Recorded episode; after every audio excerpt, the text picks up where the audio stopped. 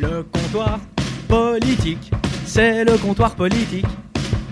Le comptoir politique, c'est le comptoir politique. Le comptoir politique, c'est le comptoir politique. Bonsoir à tous, on se retrouve euh, aujourd'hui pour euh, le comptoir politique, une émission politique qui va aujourd'hui parler d'écologie. Euh, on va commencer par la chronique d'Andrea qui va nous faire Bonsoir tout le monde. l'historique euh, de l'écologie. Euh, on va enchaîner avec Lydie Hello à tous. qui va nous présenter les mesures qui sont mises en place en Suisse pour l'environnement. On va ensuite avoir une chronique sur l'actualité écologique de Genève. Euh, puis on va avoir euh, la chronique de Boris. Bonjour, Bonsoir. bonjour. Sur euh, la démocratie peut-elle être euh, coupable et en même temps victime du réchauffement climatique. Euh, on aura ensuite la chronique de Paolo sur euh, la limite des actions individuelles en faveur de l'écologie. Bonsoir, bonsoir. Et on aura ensuite la chronique de Suleiman Bonsoir. qui va plutôt faire un coup de gueule qu'une chronique, si j'ai bien compris. Plus ou moins, plus ou moins, vous verrez. Et on va terminer bien sûr par un débat puisque c'est une émission politique. Donc, peut-être que nous pouvons commencer par toi, Andrea. Et oui, c'est parti. Alors, euh, donc euh, moi, la première idée qui m'est venue en tête, c'était de savoir si l'écologie a toujours été un truc de, bobo gauchiste. Et donc pour cela, j'ai, euh, je suis allée faire quelques petites recherches pour voir de quand date en fait l'idée même d'écologie et l'étude de nos systèmes, des systèmes biologiques. Alors j'ai pu comprendre en fait que la notion d'écologie remonte à assez longtemps, donc les années 1860-1870 avec des premiers travaux euh, scientifiques. Donc ce sont d'abord les scientifiques qui se sont euh, intéressés à ça et qui ont essayé de mettre en avant euh, véritablement l'impact des,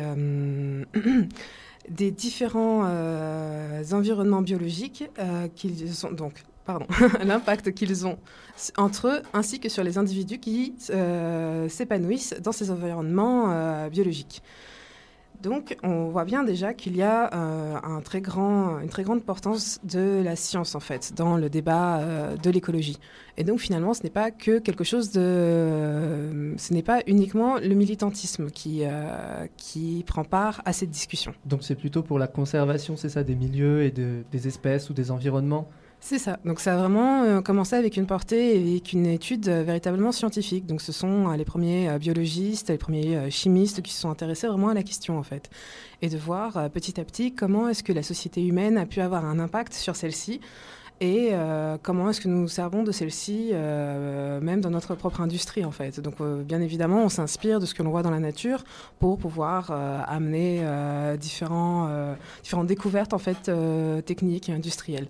Donc une démarche très anthropocentrique, c'est ça? Euh, alors pas tout à fait, ça, c'est un, ça peut constituer un débat intéressant, mais euh, ce n'est pas sur lequel j'avais envie d'axer là tout de suite. Pardon. Et euh, il n'y a pas de souci. Et donc du coup par la suite, en fait, c'est un thème qui a été de plus en plus politisé.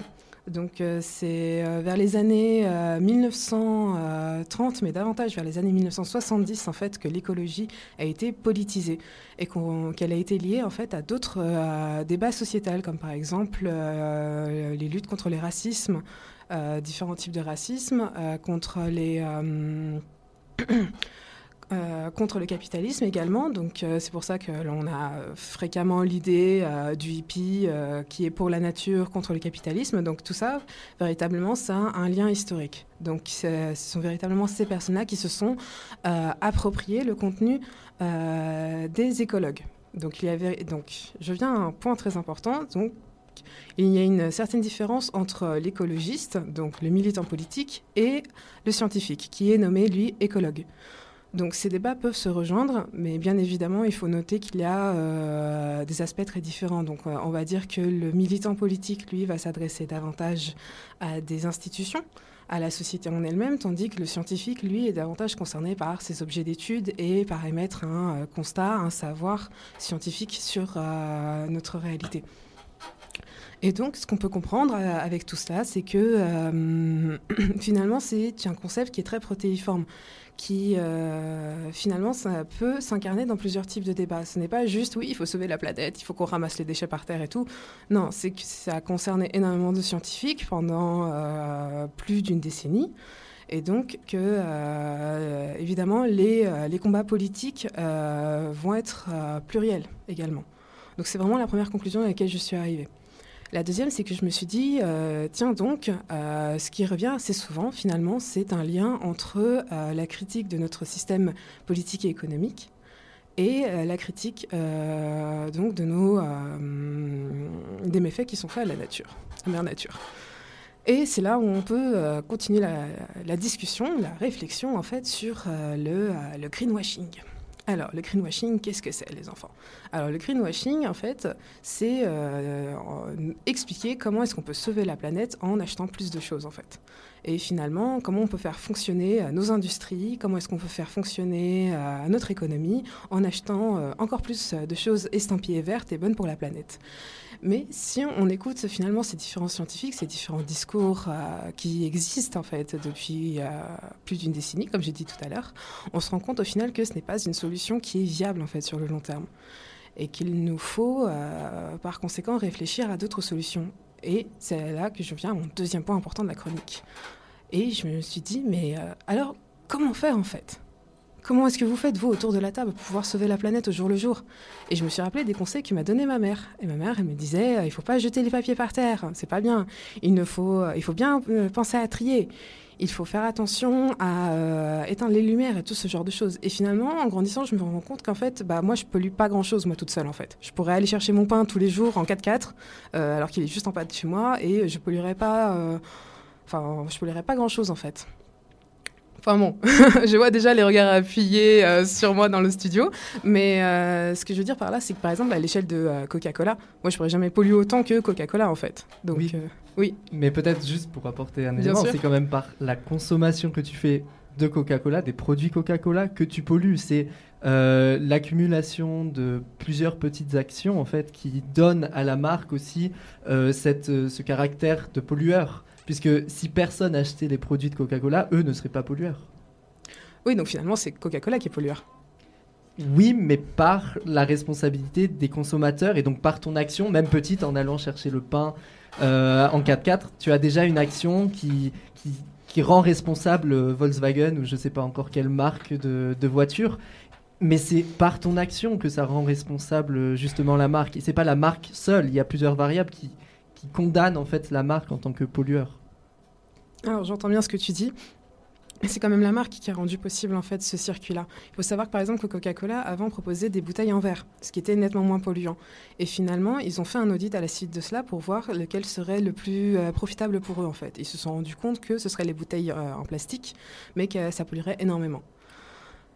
oui, peut-être. Je, suis, totalement d'accord, mais euh, en attendant, il n'y a pas eu de mobilisation, par exemple, des consommateurs pour dire non, il nous faut du, verre, on pense que c'est quand même mieux. Et ça peut pas être reproché, certainement, mais en tout cas, les consommateurs ont continué de, de, consommer du plastique, enfin des bouteilles en plastique qui ont été délivrées par Coca-Cola et n'ont pas demandé à l'entreprise qu'elle s'adapte ou qu'elle ne change pas justement en fait sa politique euh, première. c'est le consommateur qui définit quand même la politique et les intérêts de l'entreprise. Euh, bah, pas totalement. S'il lui manque des informations au consommateur, ça va être compliqué pour lui finalement d'avoir une demande.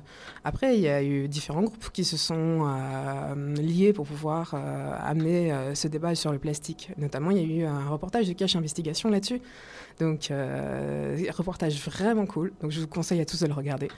Et euh, assez flippant d'ailleurs. Donc, peut-être pour euh, spécifier, Caché Investigation, c'est un reportage, enfin, c'est une, comment dire, une, des journalistes en fait français euh, menée par euh, Élise Lucet, qui est une journaliste assez connue euh, en France, et qui établissent des reportages d'investigation. Donc peut-être pour les auditeurs qui ne connaissent pas Cache Investigation, il faut plutôt se diriger vers les sites français en fait pour trouver le journal, le magazine Cache Investigation. C'est ça, merci pour la précision. Et, donc je pense oui qu'il manque en fait pas mal d'informations. On donne finalement qu'un seul type d'information et les autres en fait ne sont pas données. Donc euh, je ne veux pas du tout tomber dans la théorie complotiste, mais euh, il est vrai qu'on peut se poser des questions sur pourquoi est-ce qu'on n'est pas davantage au courant de ce genre de choses, de ce genre de problématiques sur le plastique. Par exemple, une autre idée sur le plastique, c'est que le plastique est un matériel qui est très résistant et qui met beaucoup de temps pour se dégrader. Et en fait, on est en train de respirer des microparticules de plastique qui sont en train de se euh, greffer à l'intérieur de nos poumons. Donc voilà, le plastique, ce n'est pas si fantastique. et euh, voilà, donc du coup, je pense qu'il faudrait qu'on revoie notre euh, mode de consommation et nos idées reçues là-dessus. Par exemple, la voiture électrique. Autour de la table, qu'est-ce que vous en pensez de la voiture électrique? Est-ce que ce serait c'est un truc cool, un truc pas cool, un truc où vous vous en foutez? Vous pouvez le dire aussi. Moi, je sais qu'on m'a dit euh, quand euh, j'ai fait mon permis que c'était beaucoup moins euh, bon pour euh, l'environnement que ce qu'on disait. Et donc, juste pour euh, avoir une échelle de temps, tu as, pas- quand tu as passé ton permis, c'était sous deux ans deux, sous... deux ans et demi. D'accord, très bien. Donc oui, c'est assez récent quand même comme, euh, comme remarque. Oui, comme, oui, euh, c'est assez récent. Oui, à cause du lithium qu'on Oui, n'a pas trop compris. Tout Oui, exactement. peut-être Soliman, Boris. euh, Ouais, remarque moi je pense que moi je m'y connais pas trop euh, lequel le pollue le plus, donc euh, je pourrais pas trop euh, donner un avis sur ça, mais dans ma tête c'est que la voiture électrique pollue moins, donc ça serait peut-être une solution qu'on pourrait envisager en attendant de voir euh, d'autres solutions, mais je sais que c'est pas vraiment la solution euh, la plus durable. Définitive, Voilà, oui, bien sûr. Soliman, peut-être une remarque? Et moi, j'ai pas d'avis parce que j'adore les Tesla, je trouve ça super classe. euh. C'est vrai que c'est beau. Et, fran- et franchement, oui, j'ai cette euh, comment dire, j'ai ce réflexe de me dire que c'est quelque chose qui pollue moins, le par logique. Mais après, j'ai aucune vraie information dessus, donc euh, ça se trouve, ça pollue plus, je sais pas. Oui, en réalité, les arguments qui sont avancés, peut-être euh, tu me contrediras, Andrea, mais c'est que euh, le fait de produire la batterie et de la recycler, en fait, euh, va être beaucoup plus euh, polluant que juste la consommation. En consommation, effectivement, la voiture électrique est beaucoup plus écologique, mais euh, pour mettre en place une voiture électrique et pour la recycler quand les batteries ne sont plus utilisables, bah, là, le coût est beaucoup plus important. Et puis surtout qu'en plus, l'électricité est souvent produite par des centrales à charbon, par des centrales nucléaires et qui sont pas forcément non plus des... Bon, pour les centrales nucléaires, peut-être que certains pourront contredire cette, euh, cet argument, mais en tout cas, ce ne sont pas vraiment des, euh, des, des principes de production d'électricité qui sont très euh, écologiques. Je suis tout à fait d'accord sur les centrales nucléaires. hein. C'est pour moi une, une énergie qui crée des déchets qui seront là pendant des dizaines, voire des centaines de milliers d'années. J'appelle pas ça une énergie propre, en fait. Bien Après, c'est un point de vue. hein, mais Bien sûr, bien sûr. Peut-être pour revenir euh, à la fin de ta chronique, tu disais que c'était pas les actions en fait euh, de, de chaque consommateur, mais plutôt l'action de la marque qui était euh, qui était polluante. Et euh, est-ce que tu veux ajouter quelque chose sur ça? Est-ce que tu avais pensé à autre chose? Est-ce que tu avais Alors euh, oui, je pensais à pas mal de choses, mais j'attendais de voir euh, quels étaient votre avis là-dessus pour pouvoir mieux vous contredire après en fait. Donc euh, finalement, oui, la voiture électrique en fait est extrêmement polluante et ça Mhm. peu de gens le savent. D'ailleurs, c'est maintenant interdit de dire que c'est un véhicule propre. Donc euh, pourquoi est-ce que c'est interdit de dire ça? Déjà parce que donc bon point que tu as soulevé tout à l'heure, c'est l'électricité. D'où vient cette électricité? Donc dans certains pays, ça va être l'électricité au charbon, donc la Suisse, donc enfin, pardon pardon, la Chine. Excusez-moi, ma langue a penché. il y a des auditeurs suisses. oui. Et euh, pour d'autres, ce sera une énergie donc euh, issue des centrales nucléaires. Donc déjà, il y a le problème de cette énergie-là. Ensuite, il y a euh, effectivement, Lydie, comme tu as dit, le problème euh, des minéraux, donc le lithium et le cobalt, en fait, qui sont issus euh, de régions dans le monde qui ont déjà d'autres problématiques, donc qui sont très lourdes, très importantes. Et finalement, construire de plus en plus de voitures électriques va avoir un impact sur ces régions-là. Et donc, du coup, sur toutes les problématiques qui sont liées, comme la guerre, l'esclavage, enfin, tous les trucs euh, pas, pas cool du tout, quoi. Et euh, effectivement, euh, quand euh, cette voiture va à la casse, eh bien, on ne sait pas quoi faire de ces, de ces éléments-là, on ne sait pas quoi faire de la batterie et on ne sait pas comment est-ce qu'on va recycler tout ça. Donc, au final, bah, c'est même plus polluant que les autres. Donc, une solution à tout ça serait, ce serait de prendre le bus ou de marcher. Mais même marcher, attention, ça devient polluant. Pourquoi? Parce que les baskets qu'on porte aux pieds ont été faites euh, en Chine et ont été euh, transportées sur des milliers de kilomètres et ont permis euh, la- l'augmentation des gaz à effet de serre. Dans quel sens tu entendrais polluant? Eh ben, dans le sens, imagine, tu es avec tes amis et là, Ouais. en fait, tu vas manger un McDonald's. Oui, bon, ça, déjà, chose à ne pas faire. On est d'accord Parce que Voilà. niveau santé et niveau pollution. ou n'importe bon, quel euh, fast-food ou euh, voilà. Et donc en fait, quand tu vas marcher, tu vas brûler les calories que tu as ingérées de ce McDonald's. Donc ça veut dire que tu vas brûler les calories de ces vaches qui ont été maltraitées, de euh, toute la nourriture qui a été apportée là-bas dans des conditions euh, pas top niveau écologie. Enfin bref, donc du coup, toutes ces problématiques-là sont liées dans toutes tes actions au jour le jour. Et tu te rends compte finalement que la problématique de l'écologie est beaucoup plus complexe que ce qu'on peut bien croire. Et que c'est pour ça que, comme j'ai dit tout à l'heure, que ça ne peut pas être quelque chose qui peut être fait à l'échelle individuelle en fait. On n'a pas autant de euh, pouvoir d'action, même de pistes de réflexion pour pouvoir embrasser cette euh, problématique entièrement. Je vois que tu as une question. Non, j'aurais une remarque peut-être, et après je donnerai la parole à Soliman. Euh, c'est simplement que tu dis que ça ne peut pas être fait euh, avec des actions individuelles, mais euh, la technique, le, enfin, le principe du boycott, c'est quand même qu'avec plusieurs individus, on arrive à faire changer un comportement d'une marque, d'une entreprise, d'un État. Alors là-dessus, je suis totalement d'accord. C'est alors peut-être, je me suis mal exprimée, mais je voulais parler de l'individu isolé. Ah oui, Donc, effectivement. voilà. Alors c'est sûr que seul contre tous, on dirait, là c'est compliqué. Voilà, c'est ça. Peut-être qu'on peut prendre euh, la remarque de Soliman. Bien sûr. Non, ce, euh, ce que je voulais dire, c'est que c'est vrai que du coup, quand on réfléchit comme, pardon, quand on réfléchit comme toi, oui, du coup, il va falloir repenser l'écologie. Mais après, le but de l'écologie actuelle, en tout cas, je pense que c'est de, c'est- ce n'est ce n'est pas le zéro pollution, c'est polluer le minimum. Et puis, quoi qu'il en soit, quoi qu'il en soit, ce sera toujours mieux euh, d'avoir des individus qui se comportent de manière beaucoup plus écologique plutôt qu'attendre que ce soit juste les grandes compagnies qui le fassent, en fait, pour moi. Quoi qu'il en soit, parce que, après, oui, on, je sais pas si c'est un, e- un exemple universel, mais, mais tuer quelqu'un, c'est tuer quelqu'un, et tu, tu peux pas, par exemple, te mettre à côté d'un mec, ah oui, mais lui, il tue des millions de gens, tu as quand même tué quelqu'un. Tu vois ce que je veux dire L'impact, la responsabilité en fait Tu de as peut-être un impact moindre à côté des autres, mais tu as quand même un impact. Ouais. Alors, Donc il- Donc c'est quand même bien de changer ton comportement pour moi. Alors, ce que, bon, ce que je voulais dire par changer son comportement, c'est que le comportement qu'on a actuellement et qu'on encourage les gens à avoir n'est pas suffisant et très loin de là. Après, il est clair qu'il ne faut pas attendre que qui que ce soit fasse un changement pour nous. Ça va jamais être euh, les institutions et les grosses marques qui vont faire quoi que ce soit pour aller dans notre sens, en fait, qui vont euh, nous aider et aller dans notre sens. Bien évidemment, ils font attention à la clientèle, mais c'est quand même une envie qui démarre euh, du consommateur. Ce n'est pas eux qui, dans un premier temps, vont euh, faire cette première démarche. Ouais, d'accord. Peut-être juste pour, euh, pour, euh, pour euh, enchaîner, euh, on peut peut-être en fait développer ce- cette argumentation et ce débat autour de l'espace discussion qui sera réservé à la fin de, de notre émission, parce que je pense que le sujet est assez lourd. Et euh, on aurait encore beaucoup de choses à dire, mais euh, on va notamment parler de la thématique des Gilets jaunes dans cet espace discussion, et ce sera, je crois, le, point parfait pour évoquer euh, l'écologie et quel est le sens de l'écologie dans la société, quelle est la fonction de l'écologie et à qui doit-elle s'adresser? Est-ce qu'elle doit être réservée à une minorité, à une majorité? Est-ce qu'elle doit impacter la, vie quotidienne des gens ou pas?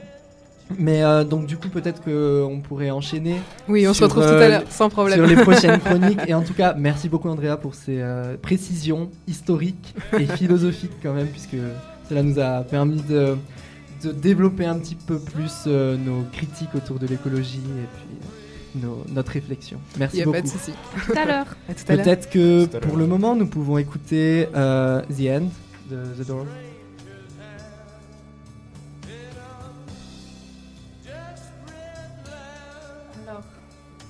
La musique arrive.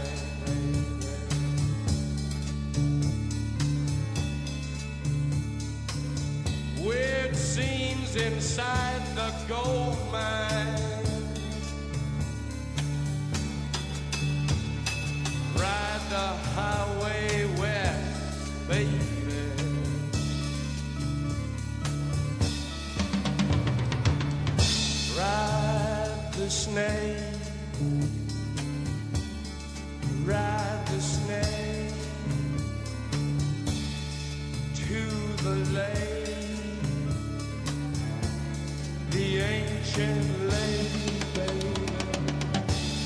The snake is long, seven miles. Ride the snake. He's old, and his skin is cold.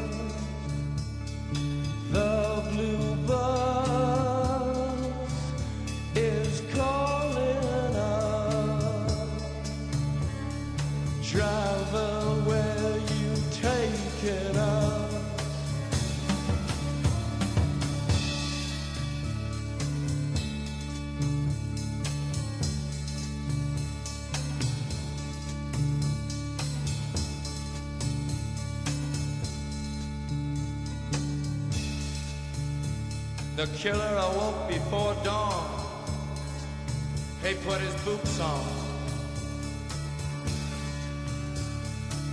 He took a face from the ancient gallery and he walked on down the hall. Alors, c'était donc les EDN de The Doors. Euh, maintenant, nous allons accueillir la chronique de Lydie qui va nous parler des mesures déjà mises en place en Suisse pour l'écologie et l'environnement. Vas-y, Lydie. Exactement.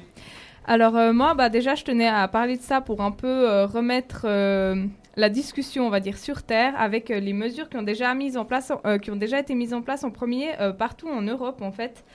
Je me suis un peu renseignée et j'ai bien sûr, comme je pense que beaucoup le savent déjà, il y a beaucoup de mesures qui ont été prises quand même pour réduire la consommation du plastique, notamment à travers des campagnes et peu à peu des taxes qui ont aussi été mises sur les sacs poubelles, mais j'y reviendrai plus tard.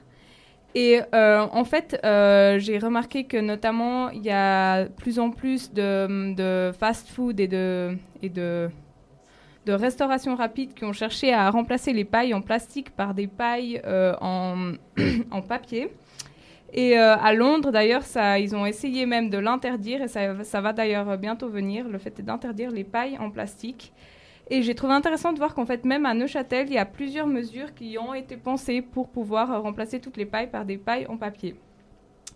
Alors, euh, pour parler plus, plus précisément de la Suisse, en fait, euh, c'est intéressant qu'un des, des plus grands impacts, ça a été sur les sacs poubelles parce que il y a quelques années, on a décidé de mettre en place des taxes sur les sacs euh, poubelles en Suisse, ce qui a réduit très fortement d'ailleurs ben, les, les poubelles tout simplement et ce qui a incité beaucoup la population à trier les déchets, mais ce qui a bien sûr eu un impact un peu négatif euh, parfois sur les familles nombreuses parce que les sacs poubelles ben, ont terriblement augmenté de prix.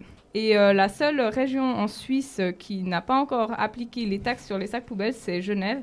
Ça m'a un peu, je trouve quand même ça étonnant, mais bon, bah, c'est comme ça. Et aussi Montaix, donc c'est un petit endroit perdu dans le Valais. Voilà. Euh, euh, Il y a aussi euh, des mesures qui ont été mises en place dans les magasins, comme je pense que vous le savez tous aussi, les, petits sacs à 5 centimes.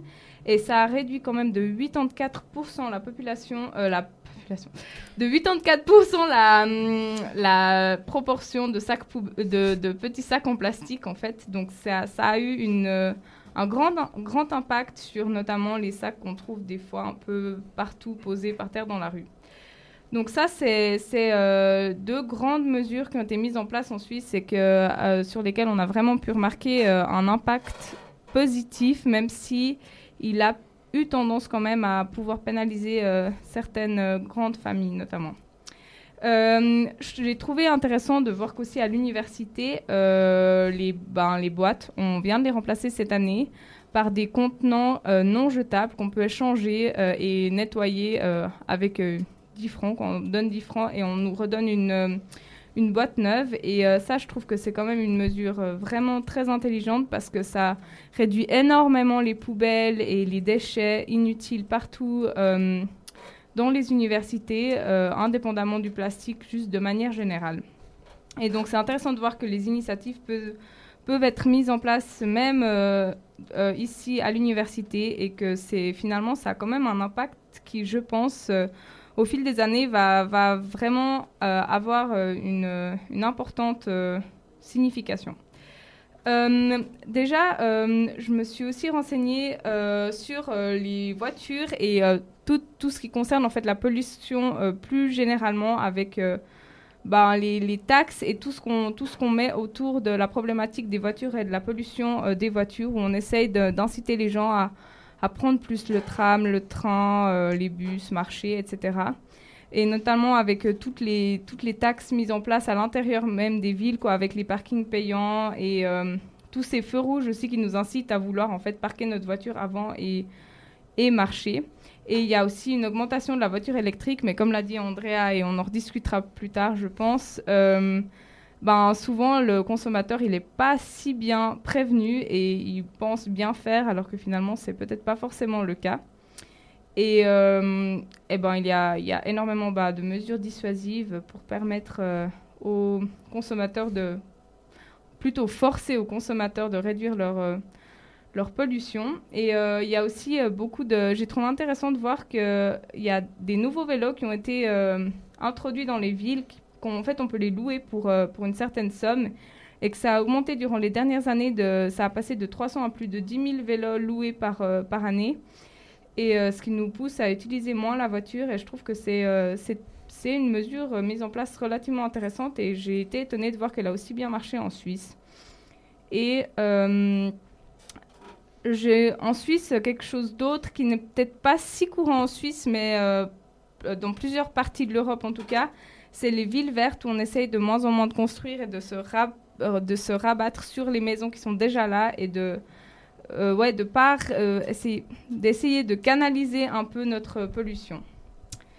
Je voulais un peu parler ben, de la manière dont on a essayé, en- dont on essaye aussi juste de sensibiliser la, sensi- la population pour pas être obligé de mettre en place des, des taxes et des entre guillemets des punitions et des solutions dissuasives. Eh ben, il y a beaucoup de campagnes euh, de taxes et aussi bah, juste des dons pour, euh, pour permettre euh, de, d'améliorer notre pollution. Alors, ben, moi, j'avais, j'ai des questions que je pose déjà, mais que je pense qu'on va y répondre à la fin sur ben, est-ce que, est-ce que ça, ça pénalise finalement pas, pas une partie de la population, en tout cas, de, de mettre certaines mesures en place? Et y a-t-il eu vraiment des, des améliorations ou euh, même des empirations Euh, Voilà, je crois que j'ai dit un peu ce que Merci je pensais. beaucoup. Merci beaucoup. C'était une chronique très intéressante et c'était aussi, euh, je crois, très captivant que tu recentres progressivement de la Suisse sur Genève et sur l'université Ouais. et en plus sur le quotidien des gens. Donc merci, Merci beaucoup. beaucoup. Peut-être que Merci, des réactions rapides? Euh, C'était une bonne chose finalement de recentrer le débat. On est, on est un peu parti euh, très loin, euh, un peu perché. Ouais. Et puis euh, là, on revient sur Terre à l'université. Donc c'est cool. Voilà. Merci. Merci à vous. Euh, donc peut-être qu'on pourrait enchaîner avec euh, la musique suivante C'est Une 21 musique Pilots. de Giorgio, Svetlana Mayakovsky. Ah, pardon. Ouais. grimoire, les arcs-en-ciel et les anges. Il pleut des larmes, des âmes perdues dans les cieux. Et cette femme a des airs de torture pour les plus vicieux. Bienvenue dans les flammes de Pigalle, les nuits obscures. La face cachée de la ville des amoureux. Elle danse comme Salomé dans la Bible, elle fait tourner la tête. Je croise les yeux ivres de ces hommes. Paris est une fête. Svetlana contacte ses amis dans sa vie sur internet. La princesse de la toundra n'est qu'une pute à Paris. Elle se cache pour pleurer en séchant ses yeux. Elle comprit qu'elle essuyait ses rêves qu'ici, c'est la guerre froide sans trêve. Au petit matin, retour dans la chambre de bonne avec une odeur qui hante les morts et la froideur du maquis cogne. Et quand tu dors, ressens-tu le vent du nord? Je sais qu'il fait froid dehors, mais réponds-moi, es-tu morte? Es-tu mort? Es-tu mort de peur par leur faute? Le matin se lève, tu as fini, es-tu mort? Et tu mords les autres? Elle se rase la tête pour son côté féministe. Les mecs ne voient rien sur la rivière du Kama. Elle était irrésistible. La déprime a griffé son corps qu'elle expose sur le trottoir. Ses yeux imbibés d'alcool nous racontent ses cauchemars. Mais de toute façon, qu'est-ce qu'on s'en fout que la terre ne tourne pas rond? Est-ce que nous on tend la main? Non, mais de toute façon. Qu'est-ce qu'on s'en fout d'aider son voisin? Cette lana est solitaire et c'est bien mieux comme ça. C'est le feu dans sa tête quand elle fait les 100 pas. Elle repense à hier, à ses parents qu'elle ne reverra sans doute jamais. Aux enfants du village qui lui couraient après. À minuit et demi, elle travaille, qu'il vente ou qu'il neige. Le ciel pollue garde les étoiles pour lui. Elle n'a pas de privilège. Elle s'invente rockstar ou amour perdu de florilège. Jusqu'à ce qu'un client bâtard lui manque de politesse. Obligé de simuler qu'elle aime l'étranger allongé dans son lit. Ses pensées récitent des poèmes de Mayakovsky. Tu vois comme quoi on peut s'évader de différentes façons. Lui il baise, elle elle pense. Le corps gelé, le souffle glaçon. Et quand tu dors,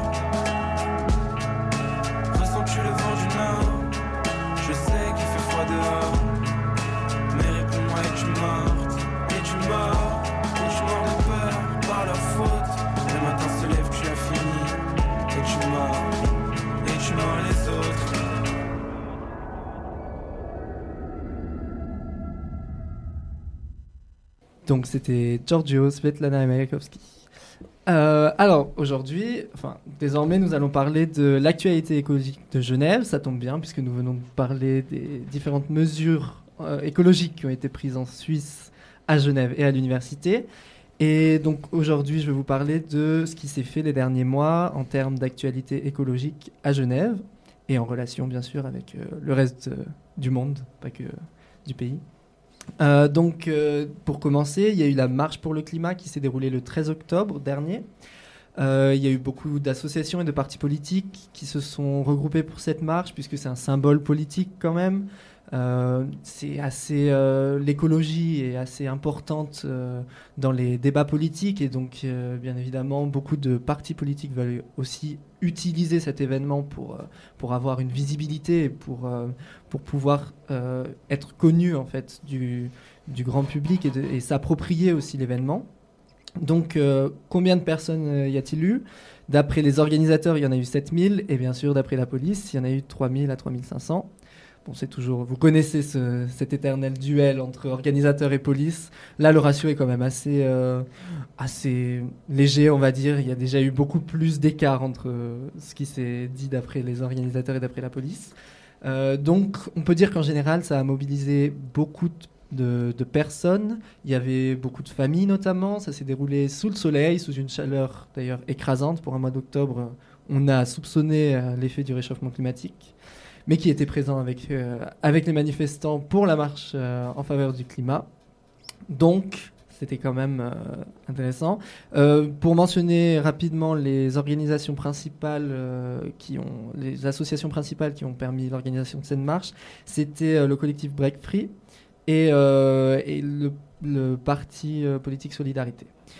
Ensuite, pour continuer, il y a eu le 19 octobre, donc peu après, l'occupation de- du, siège du BS euh, pour dénoncer en fait les investissements de l'entreprise, euh, les investissements dans l'entreprise Chevron, pardon, euh, qui a eu, euh, qui- dont il est un pour lequel il est un actionnaire important et qui a eu euh, en fait un, un grand euh, un, un problème euh, écologique, qui a eu un impact, pardon, je cherchais le mot, qui a eu un impact éco- euh, écologique majeur euh, au niveau de l'équateur. Donc, euh, ça cette, cette manifestation s'est faite avec euh, l'UDAPT, qui est l'association de défense et de soutien aux communautés natives de l'Amazonie équatorienne, qui ont été justement affectées euh, par, le, par ce, scandale écologique. Donc, on parle ici de 30 000 victimes en Équateur. Ça a été aussi organisé avec l'aide de la campagne globale Dismant- Dismantle Corporate Power and Stop Impunity. Euh, avec euh, bien sûr aussi l'association Break Free. Euh, et ça s'est fait rue de la Confédération, donc le siège du BS à rue de la Confédération. On a eu des interventions de différentes personnalités en fait indigènes et il y a eu bien sûr des différentes vidéos qui ont été postées sur les réseaux sociaux et qui on en a parlé aussi dans la presse genevoise.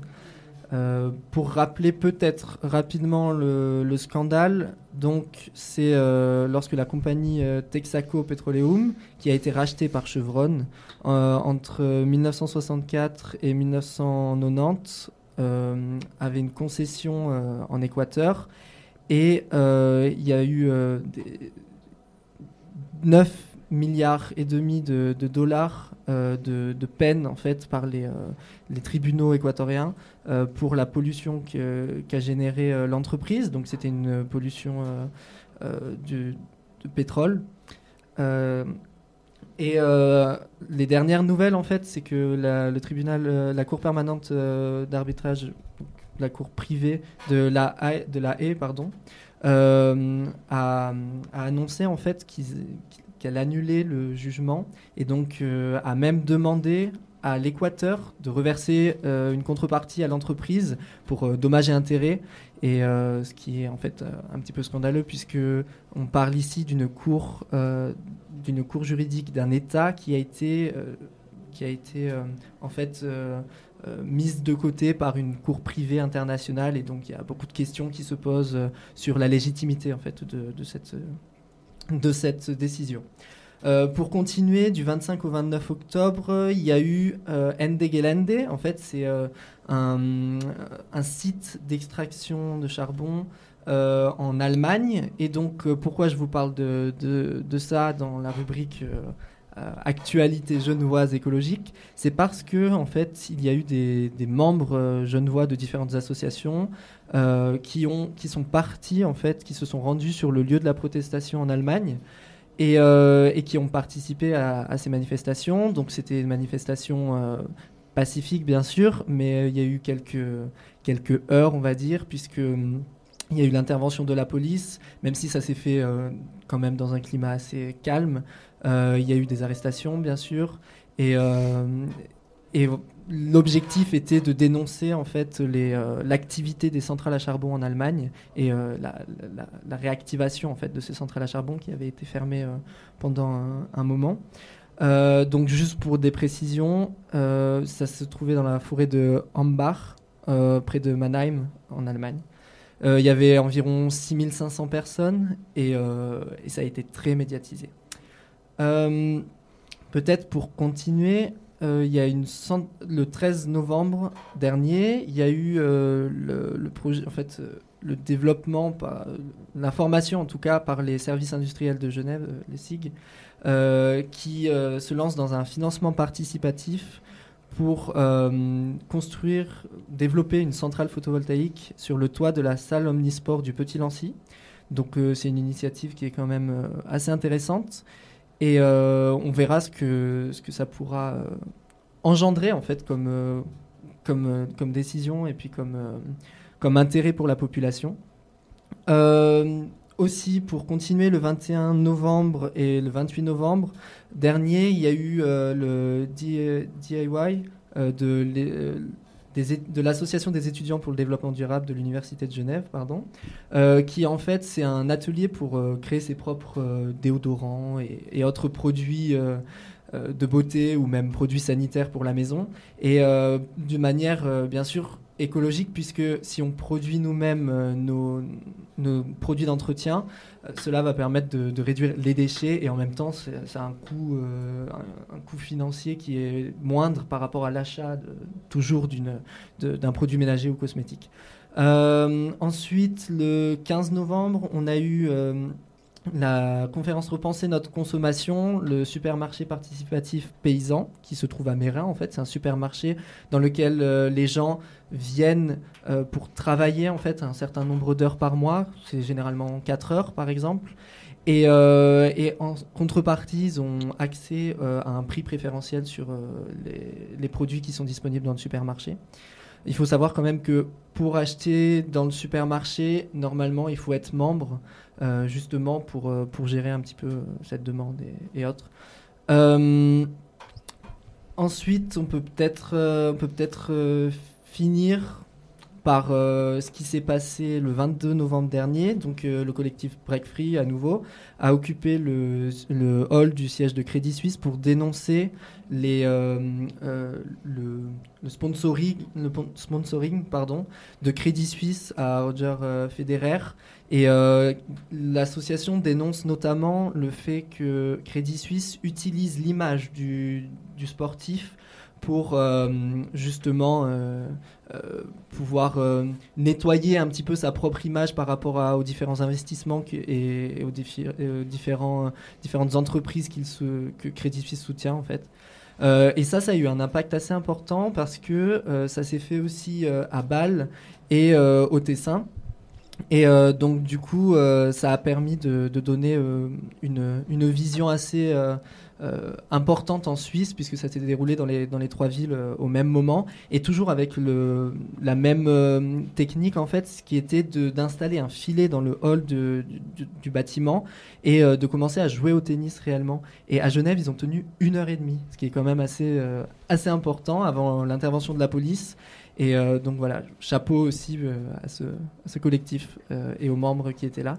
Et juste une annonce, du coup, pour finir, le 8 décembre prochain, donc ce sera samedi, il y aura une manifestation euh, donc à Genève euh, pour euh, en fait dénoncer euh, justement l'inaction des dirigeants et des personnalités pour le climat euh, qui s'appelle Fête du bruit pour le climat et c'est une manifestation comme la marche pour le climat qui sera qui est mondiale en fait et euh, donc euh, les organisateurs vous invitent à venir avec des casseroles et des cuillères pour pouvoir faire du bruit et euh, un cool. petit peu euh, donner la motivation aux dirigeants de se pencher sur la question plus d'une manière un peu plus euh, euh, intelligente et plus poussée. Donc voilà.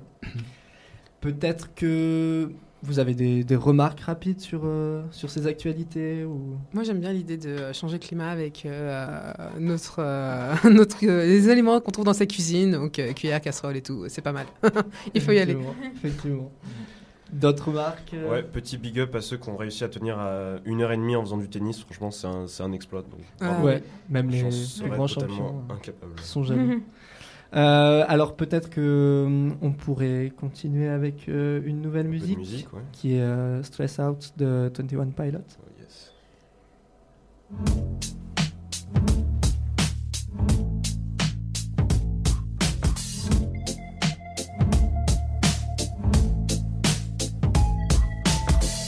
Wish I found some better sounds no one's ever heard. I wish I had a better voice that sang some better words. I wish I found some chords in an order that is new. I wish I didn't have to rhyme every time I sang. I was told when I get older all my fears would shrink, but now I'm insecure and I care what people think. Blurry Face and I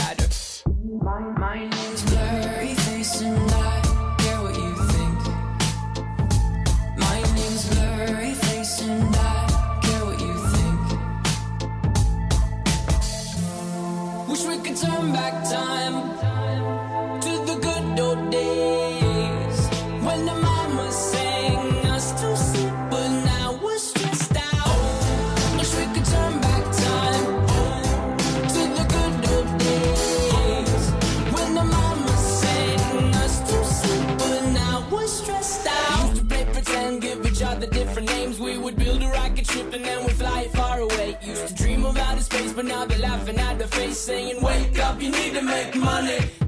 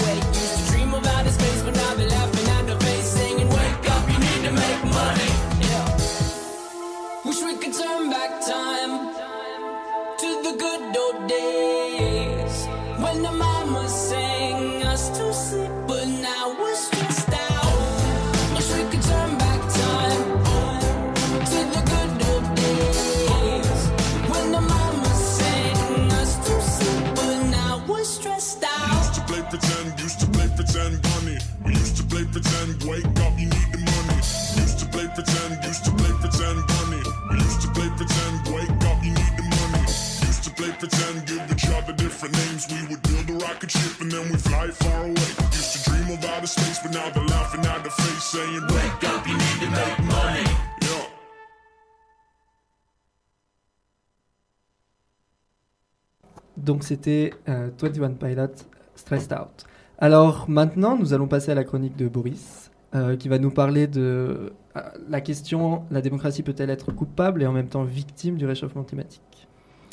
Alors, pour ma chronique, du coup, je vais parler du lien entre euh, la démocratie et le réchauffement climatique. Alors, plus précisément, je vais me poser la question, je vais essayer de savoir, j'ai essayé de comprendre euh, en quoi justement le, ce qu'on appelle communément euh, le pouvoir au peuple euh, peut-elle être victime et responsable en même temps du, réchauffement climatique? Donc d'abord, je vais voir en quoi elle, elle, est- elle peut être victime.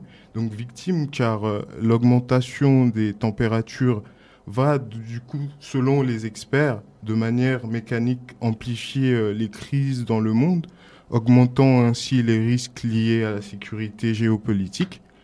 Donc euh, à ce propos, plusieurs spécialistes du coup euh, sont d'avis de dire que le réchauffement climatique peut, sous certaines conditions, provoquer l'émergence de conflits selon quatre modalités qui se chevauchent et se combinent. Donc ces modalités, quelles sont ces modalités? Donc d'abord, il y a en faisant perdre à une population ses moyens de subsistance. Donc ensuite, en accélérant les migrations, en créant de l'insécurité euh, alimentaire et enfin en déstabilisant les bases d'une économie. Donc ainsi, euh, cette vision semble défendre la démocratie contre les effets du réchauffement climatique. Mais euh, pour lutter contre ce réchauffement climatique, quels seraient les meilleurs systèmes politiques en fait qu'on pourrait adopter justement? Euh, C'est dans ce sens que certains spécialistes du climat ont proposé carrément de remplacer la démocratie en- faveur d'une dictature, d'une dictature bienfaisante. Et cette idée euh, semble effrayante, mais pour ces spécialistes, euh, prendre des mesures concrètes pour sauver la planète serait donc une mauvaise idée pour un politicien justement qui désire se faire réélire ou se faire élire. Parce que voilà, les gens, ils ont des intérêts et, ces intérêts-là vont à l'encontre souvent de, la lutte contre le réchauffement climatique. Donc, euh, euh, d'où la nécessité euh, d'instaurer ce qu'ils appellent la climocrature.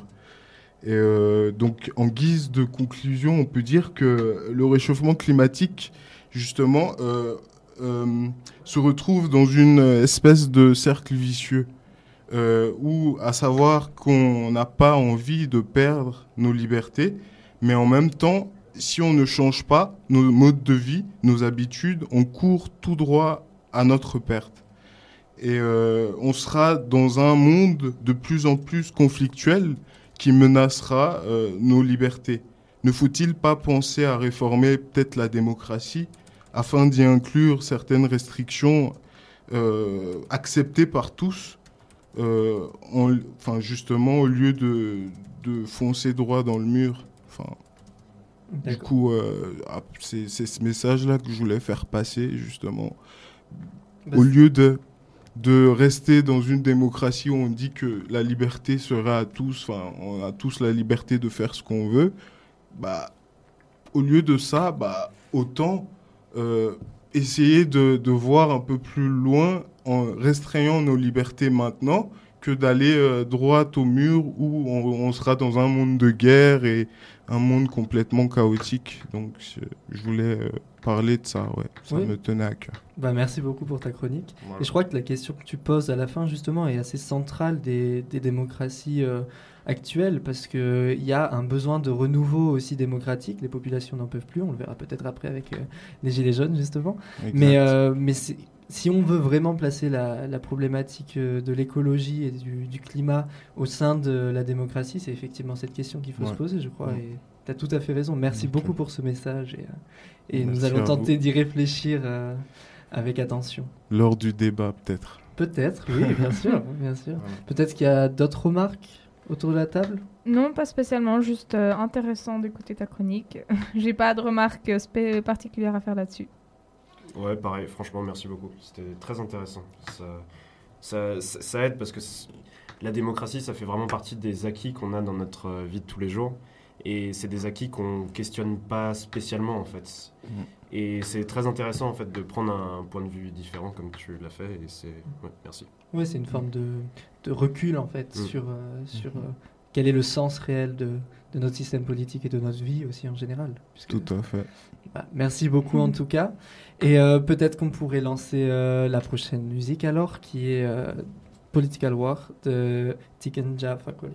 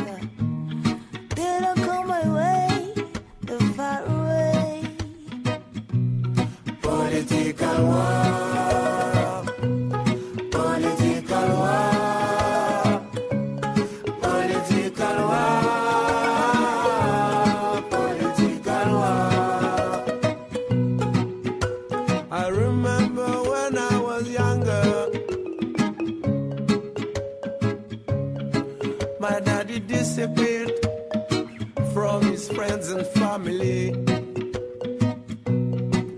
He was taken to fight a political war.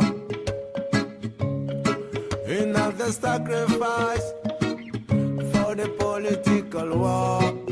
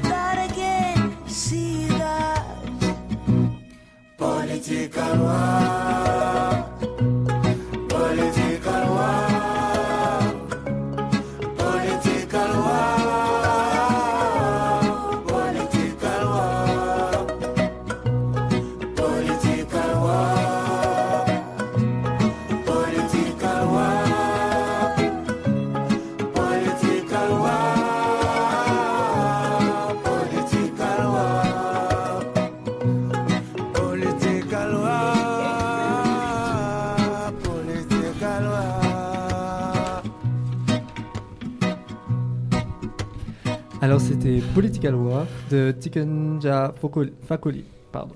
Euh, donc maintenant on va passer à la chronique de Paolo euh, au sujet de la limite des actions individuelles en faveur de l'écologie.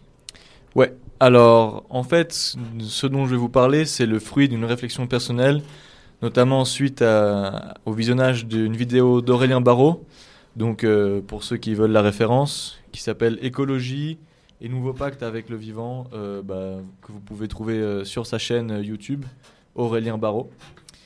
Et euh, il parle justement euh, du. bah, il a été invité dans une. Dans, Dans une un émission festi- ouais, exactement, dans une émission, dans un festival qui parlait de l'écologie. Et il a fait son, son speech et je vais reprendre certains, certains de, certaines de ses idées. Donc le constat de la situation actuelle est assez dramatique. Euh, il n'y a pas non seulement le changement climatique, mais également l'exploitation des ressources, euh, dont, qu'on évoque euh, moins souvent que le changement climatique et réchauffement climatique. La pollution aussi de l'eau, de l'air et des sols. Petite note d'ailleurs, j'ai vu qu'en Inde, il y avait eu des manifestations pour le droit à respirer carrément. Donc et les dégâts justement de la pollution de l'eau, de l'air et des sols sont comparables, voire supérieurs à ceux du changement climatique, mais c'est aussi un sujet dont on parle un peu moins en ce moment. Et aussi la destruction des espaces de vie des animaux. Aujourd'hui, seulement 10% euh, des espaces de vie, donc des forêts, n'ont pas été touchés par l'homme et c'est un constat assez dramatique. Moi, ce qui me dérange dans tout ça, c'est pas que c'est pas que l'être humain court à sa perte ou je ne sais quoi, c'est qu'il y a des millions d'espèces vivantes qui sont nos otages dans, cette histoire. C'est ça qui me dérange euh, vraiment. Et comme dirait Aurélien Barraud, euh, ce qui fait la spécificité de notre planète, qui fait qu'on a envie de se battre pour elle, c'est précisément cette diversité du vivant. C'est là que se trouve sa beauté, son unicité, mais malheureusement aussi sa fragilité. Euh, donc il est certes trop tard pour que rien ne se soit passé, mais pas pour éviter d'empirer la situation. J'entends souvent des gens qui disent ouais, mais de toute façon c'est trop tard, le changement climatique est déjà acté, etc., etc. Alors oui, c'est trop tard pour que rien ne se soit passé, mais je le répète encore une fois, pas pour éviter d'empirer la situation. Euh, petite parenthèse également, euh, l'extinction de la macrofaune, donc des espèces euh, vivantes en général, est endémique à l'humanité. C'est pas quelque chose euh, qui est récent et le fruit de l'industrialisation ou je ne sais quoi. Depuis que l'homme a commencé à coloniser des terres, on a euh, constaté une extinction massive de la macrofaune. Donc, euh, il ne s'agit pas, l'enjeu, c'est pas de renouer avec un passé fantasmé euh, en- dans lequel nous vivions en harmonie avec la nature, qui n'a jamais eu lieu, mais bien d'inventer un, devenir vraiment différent de ce qu'on d'actuellement en fait. Et la problématique euh, en ce qui concerne l'écologie aujourd'hui, c'est que tout le monde sait, tout le monde a conscience justement de, de la situation euh, dramatique, etc. Mais rien ne change. Alors pourquoi? Euh, Aurélien Barraud a participé à un, un appel qui a été signé et comment dire partagé par plus de 200 euh, profs, scientifiques, etc. Dans lequel il, disait qu'il faut que la réception du sérieux change de camp. Aujourd'hui, euh,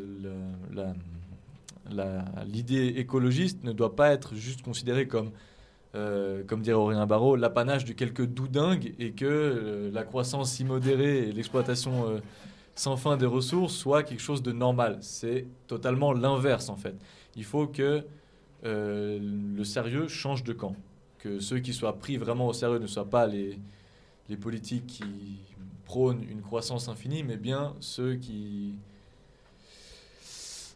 Euh, Excusez-moi, un petit blanc. Euh, ceux qui justement défendent euh, la, diversité du vivant. Et, voilà. Euh, je vais reprendre un petit peu ce que Boris a dit tout à l'heure. En parlant de la responsabilité individuelle. Alors, elle est certes nécessaire, mais à mon avis insuffisante, car globalement, l'être humain est incapable de se raisonner à l'échelle individuelle. Il faudrait donc prendre euh, des mesures concrètes, enfin harceler les politiques, parce que c'est ça un petit peu le... Excusez-moi, j'y reviendrai plus tard. Euh, donc, au niveau individuel, on est incapable de se raisonner. Ça, c'est une des, des causes euh, pour lesquelles rien ne change. Et aussi parce que les pouvoirs politiques sont sous pression, malheureusement, des lobbies et de tous les riches qui peuplent notre planète. Donc, il existe très peu ou pas de mesures réellement, enfin concrètes, qui aient un réel impact conséquent, à ma connaissance, sur la situation actuelle euh, au niveau écologique, de l'écologie. Euh, en plus, les quelques mesures qui ont été prises sont pas forcément bien ciblées. Elles euh, oppressent et culpabilisent souvent les consommateurs sans remettre en cause et impliquer ceux qui sont les plus grands responsables, c'est-à-dire bah, ceux qui sont à la tête euh, des grandes entreprises multinationales euh, ou les riches qui veulent continuer à accumuler des richesses au niveau, juste pour eux. Euh, Donc tu dis que c'est le modèle en fait qui, qui n'est pas critiqué, enfin qui n'est pas remis en cause dans la loi. Il continue avec le même modèle et donc du coup la finalité écologique est pas forcément traitée parce qu'on ne traite pas à la source en fait le, le problème. C'est ça, en fait, exactement.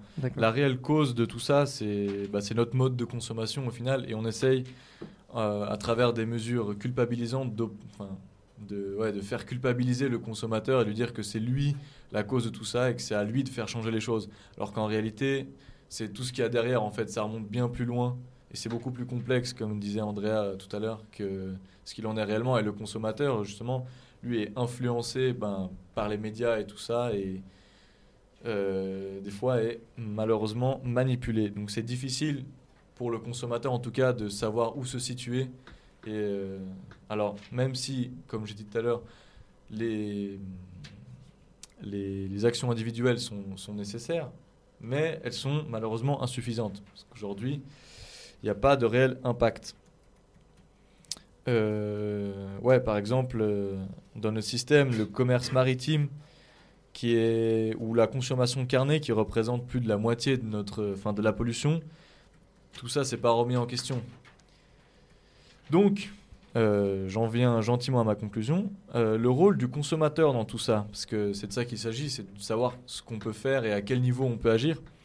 Alors, je vais reprendre un petit peu euh, les idées d'Aurélien Barraud, mais je suis assez d'accord avec lui, c'est que le, le consommateur et le citoyen lambda, s'il veut faire changer les choses dans le système actuel, faut qu'il envahisse l'espace médiatique et qu'il harcèle sur les réseaux sociaux, justement, par exemple, le, la réception du sérieux et, les pouvoirs ouais la réception du sérieux, euh, harcèle aussi euh, le pouvoir politique, les pouvoirs politiques et qu'il exige notamment des pouvoirs politiques des mesures concrètes, notamment impopulaires, qui s'opposeraient justement à un peu de notre liberté individuelle et surtout de notre confort.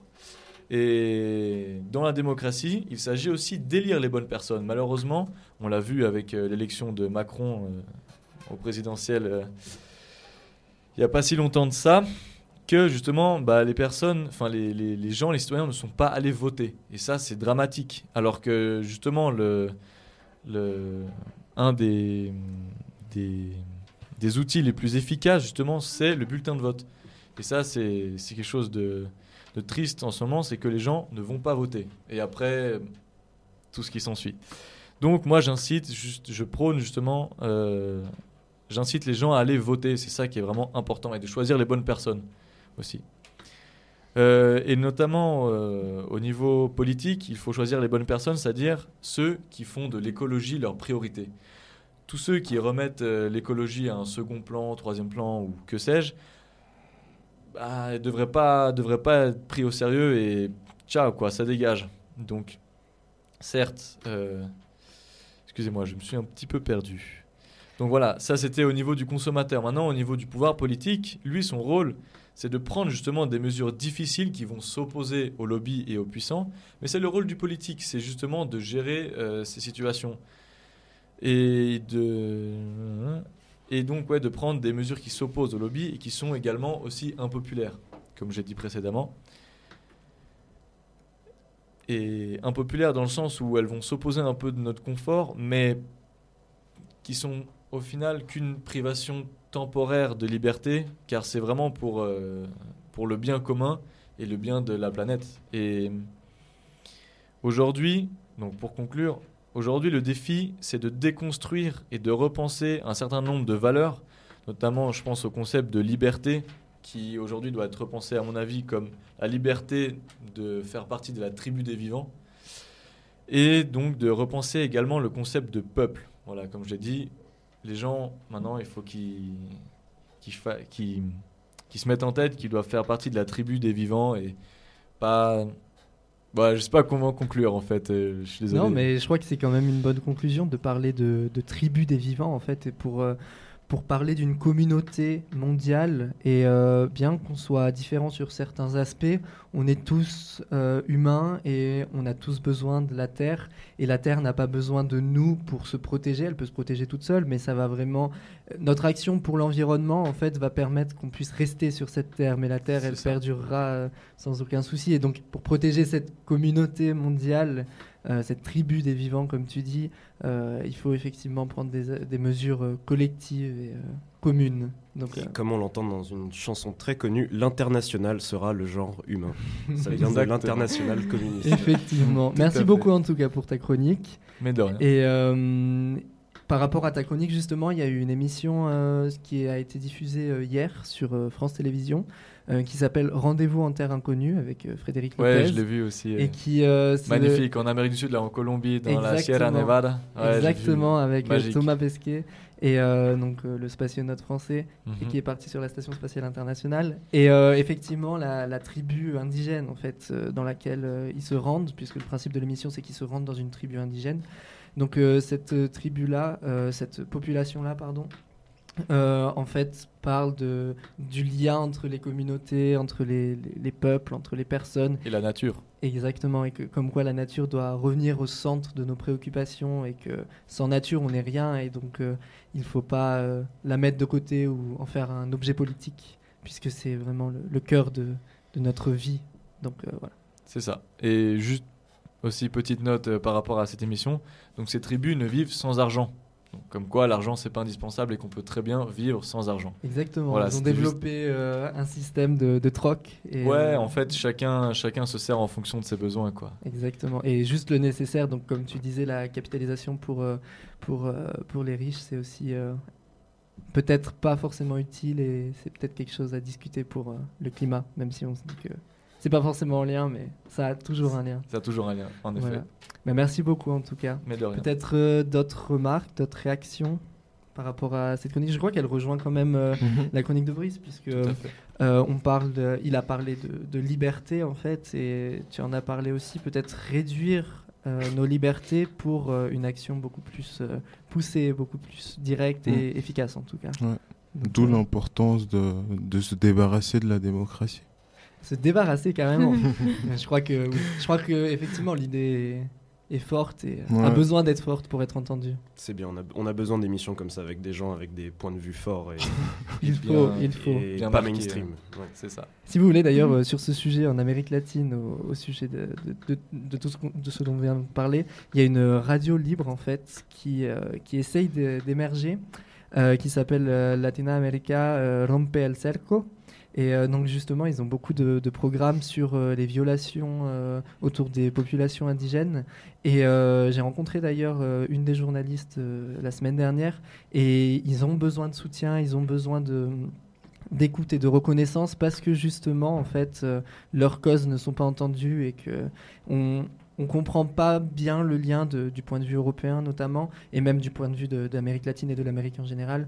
Euh, on comprend pas bien le lien entre euh, protection des communautés indigènes et environnement, mais sauf que pour le moment c'est ces communautés qui régulent en fait le climat et qui participent à la, à la conservation. L'un ne va pas sans l'autre. Exactement. Donc euh, je pense que donc peut-être que hum, on va passer à la prochaine musique qui est de auprès de mon arbre de Georges Brassens. Un saligo. Mon copain le chêne, mon alter ego. On était du même bois, un peu rustique, un peu brut, dont on fait n'importe quoi, sauf naturellement les flûtes. J'ai maintenant des frênes, des arbres de Judée, tous de bonnes graines, de haute futée. Mais toi tu manques à l'appel, ma vieille branche de campagne, mon seul arbre de Noël, mon mât de cocagne. Auprès de mon arbre, je vivais heureux.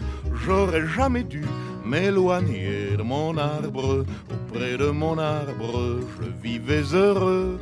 J'aurais jamais dû le quitter des yeux. Je suis un pauvre type, j'aurais plus de joie. J'ai jeté ma pipe, ma vieille pipe en bois qui avait fumé sans se fâcher, sans jamais brûler la lippe, le tabac de la vache enragée. Dans sa bonne vieille tête de pipe, j'ai les pipes d'écume, ornées de fleurons, de ces pipes qu'on fume en levant le front. Mais je retrouverai plus ma foi dans mon cœur ni sur ma lippe, le goût de ma vieille pipe en bois, sacré nom d'une pipe.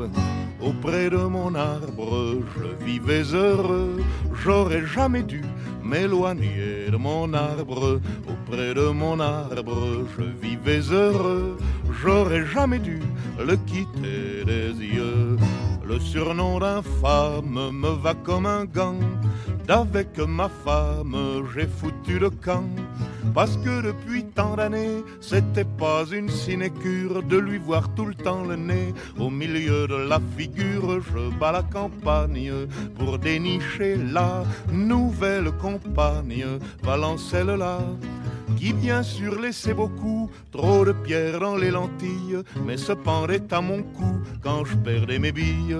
Auprès de mon arbre, je vivais heureux, j'aurais jamais dû m'éloigner de mon arbre. Auprès de mon arbre, je vivais heureux, j'aurais jamais dû le quitter des yeux. J'avais une mansarde pour tout logement, avec des lézardes sur le firmament.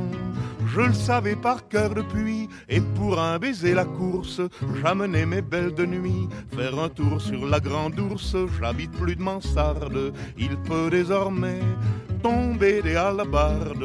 Je m'en bats l'œil, mais, mais si quelqu'un monte aux cieux, moins que moi, j'y paie des prunes. Y a 107 ans qui dit mieux j'ai pas vu la lune. Auprès de mon arbre, je vivais heureux, j'aurais jamais dû m'éloigner de mon arbre. Auprès de mon arbre, je vivais heureux, j'aurais jamais dû le quitter des yeux. Donc c'était Georges Brassens auprès de mon arbre. Donc on passe aussi euh, tout de suite à la chronique de Soliman qui va nous faire une lettre ouverte écologiste. Alors, bonsoir. Cette lettre ouverte euh, écologiste est à l'intention de plein de gens. Je vais commencer par la dédier à mon cher président, notre roi, notre dieu, notre Jupiter, monsieur champion de la Terre. Manu, écoute, si tu penses que refaire l'isolation des maisons, suivre un peu la COP 21 et on sera bon, faut pas s'étonner d'entendre autant de Macron démission. D'ici quelques années, les réfugiés des pays immergés arriveront par millions et le problème c'est que tu pourras plus les gazer au poivre et déchirer leurs tentes comme faisait Gérard Collomb, ton ministre. On sera bien dans la merde, hein, avec nos lois non moralisatrices et nos approches positives, quand seront à nos portes les vrais perdants de la mondialisation. Make the planet great again commence par annuler ta décision de retirer du budget de l'écologie presque 600 millions d'euros, non? Mais je vais arrêter de faire semblant que tu m'écoutes, que tu nous écoutes, que tu t'intéresses à autre chose que la satisfaction des généreux donateurs et de la classe médiatique qui t'a fait élire. Je vais plutôt m'adresser à cette classe politique qui, depuis le début, nous utilise comme ses pions, voulant faire croire à leur, euh, nous faire croire à leur bienveillance, bien-pensance, mais nous prenez-vous vraiment pour des cons? Le nucléaire, une énergie propre qui te laisse des déchets sur mille générations, mais, mais bon, le long terme, vous vous en occuperez après les prochaines élections. Vous ne nous écoutez pas et vous vous insurgez du taux incroyable d'abstention? Si on peut même plus se tourner vers vous, pourquoi pas se tourner vers les champions de la libéralis- libéralisation? Car maintenant, je vais m'adresser aux entreprises qui, soi-disant, sont notre espoir. Car même si l'essence de leur système est de faire un profit total, ce seront ces entreprises qui, une fois avoir vidé la Terre de ses ressources, fait tellement d'argent qu'elles seront plus puissantes que, plus puissantes que toutes les Nations Unies réunies et auront tellement libéralisé le système que les gens se laisseront réduire en esclavage dans l'espoir de gagner un peu d'argent, là, à ce moment-là, ils se préoccuperont de nos petits problèmes de canicule, destruction des écosystèmes, tsunami et j'en passe. Oui, car pour les libéraux, il faut croire en notre système. Car même si le rapport à notre bien-être semble aussi invisible que la main qui régule leur marché, ce sont elles qui nous sauveront. Grandes entreprises qui, je le rappelle, pourraient mettre fin à la faim dans le monde en faisant le simple geste de payer leurs impôts et se soumettre à ce, ce concept si abstrait qu'on appelle la loi.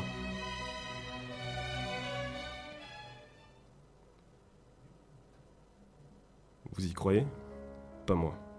Mais malgré mon cynisme et ma voix aussi dépressive que Marine Le Pen un lendemain d'élection, j'ai espoir les gens.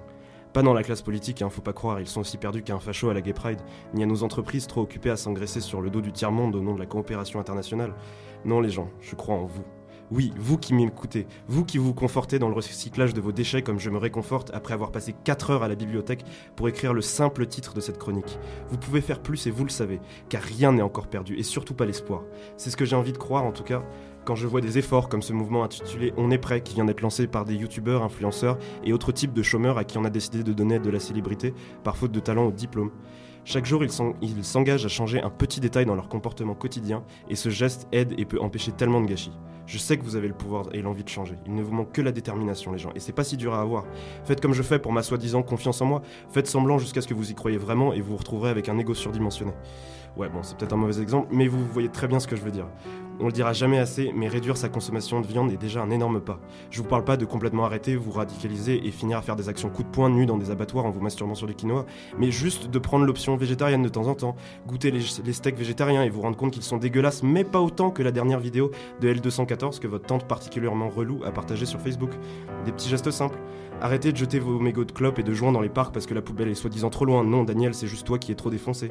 Arrêtez de prendre la voiture par pur confort et par peur des contrôleurs. Marchez, faites du vélo prenez le tram en vous payant un abonnement. Ne jetez pas les bouteilles par terre, dormez la lumière éteinte même si vous venez de regarder The Conjuring, c'est juste un film de merde, je vous promets. Mangez local plutôt que d'acheter indéfiniment des pâtes et des sauces parce que soi-disant le reste est trop cher. Non, Gontran, ce qui est cher, c'est les 6 verres d'alcool et l'entrée en boîte que tu te payes chaque semaine, pas les légumes. Tout ça pour dire que, vous avez vraiment le pouvoir d'être un peu plus responsable, que ça n'est pas si dur, et c'est quand même un peu votre devoir de citoyen. Parce que c'est facile de toujours tout remettre sur le dos de ces incapables de politique. Mais j'en viens à me demander si on ne fait pas un peu exprès de les élire dans l'unique but de ne faire aucun effort, que ça aille mal et que ce soit de leur faute. Cette lettre écologiste est vraiment dédiée à tout le monde, des petits fachos que je déteste autant que j'aime, aux islamo-gauchistes, mes frères d'armes, en passant par le centre et ses libéraux bien gentils mais tellement naïfs. Et surtout à moi, moi-même, roi des flemmards, dieu de la procrastination et champion de la bonne grosse moralisation. Cette lettre, vous en faites ce que vous voulez, et le sujet m'ayant contraint à rester sur l'écologie, je je vous propose d'écouter une autre lettre à la, à la République cette fois, qui résume assez bien tout ce que je n'ai pas dit ou pas voulu dire, le sujet voulant que je reste sur l'écologie. Cette lettre, vachement mieux écrite et rappée par le tonton du rap game, le Tupac français, mais surtout encore vivant, celui qui vole comme un papillon mais pique comme une abeille, le seul et l'unique Kerry James. Et le moins que l'on puisse dire, c'est que le poète noir ne tire pas à blanc.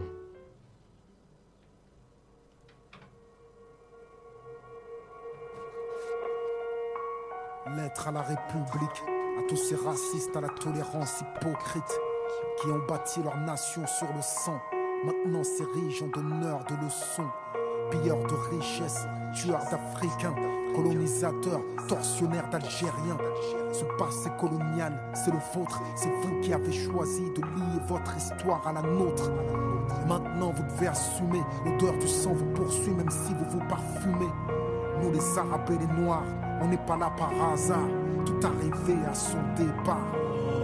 Vous avez souhaité l'immigration, grâce à elle, vous vous êtes gavé jusqu'à l'indigestion. Je crois que la France n'a jamais fait la charité. Les immigrés, ce n'est que la main-d'œuvre bon marché. Gardez pour vous votre illusion républicaine de la douce France bafouée par l'immigration africaine. Demandez aux tirailleurs sénégalais et aux harkis qui a profité de qui. La République n'est innocente que dans vos songes. Et vous n'avez les mains blanches que dans vos mensonges. Nous les Arabes Noirs, on n'est pas là par hasard. Tout arrivé à son départ. Mais pensez-vous qu'avec le temps, les négros mutrés finiraient par devenir blancs? Mais la nature humaine a balayé vos projets. On ne s'intègre pas dans le rejet. On ne s'intègre pas dans les ghettos français. Parqués entre immigrés, faut être censé. Comment pointer du doigt le repli communautaire que vous avez initié depuis les bidonvilles de Nanterre Pyromanie et pompier, votre mémoire est sélective. On n'est pas venus en paix. Votre histoire est agressive. Ici, on est mieux que là-bas. On le sait parce que décoloniser pour vous, c'est déstabiliser. Et plus j'observe l'histoire, ben, moi je me sens redevable. Je sais ce que c'est que d'être noir depuis l'époque du cartable. Bien que je ne sois pas un gras, je n'ai pas envie de vous dire merci. Parce qu'au fond, ce que j'ai ici, je l'ai conquis. J'ai grandi à Orly, dans les favelas de France. J'ai fleuri dans les maquis, je suis en guerre depuis mon enfance. Narcotrafic, braquage, violence, crime. Font mes frères si ce n'est des sous comme dans Claire. Stream qui peut leur faire la leçon. Vous, abuseurs de biens sociaux Détourneurs de fonds De vrais voyous au costard Bande d'hypocrites Est-ce que les Français ont les dirigeants qu'ils méritent? Au cœur des débats Des débats sans cœur Toujours les mêmes qu'on pointe du doigt Dans votre France des rancœurs. En pleine crise économique Il faut un coupable. Et c'est en direction des musulmans que tous vos coups Je n'ai pas peur de l'écrire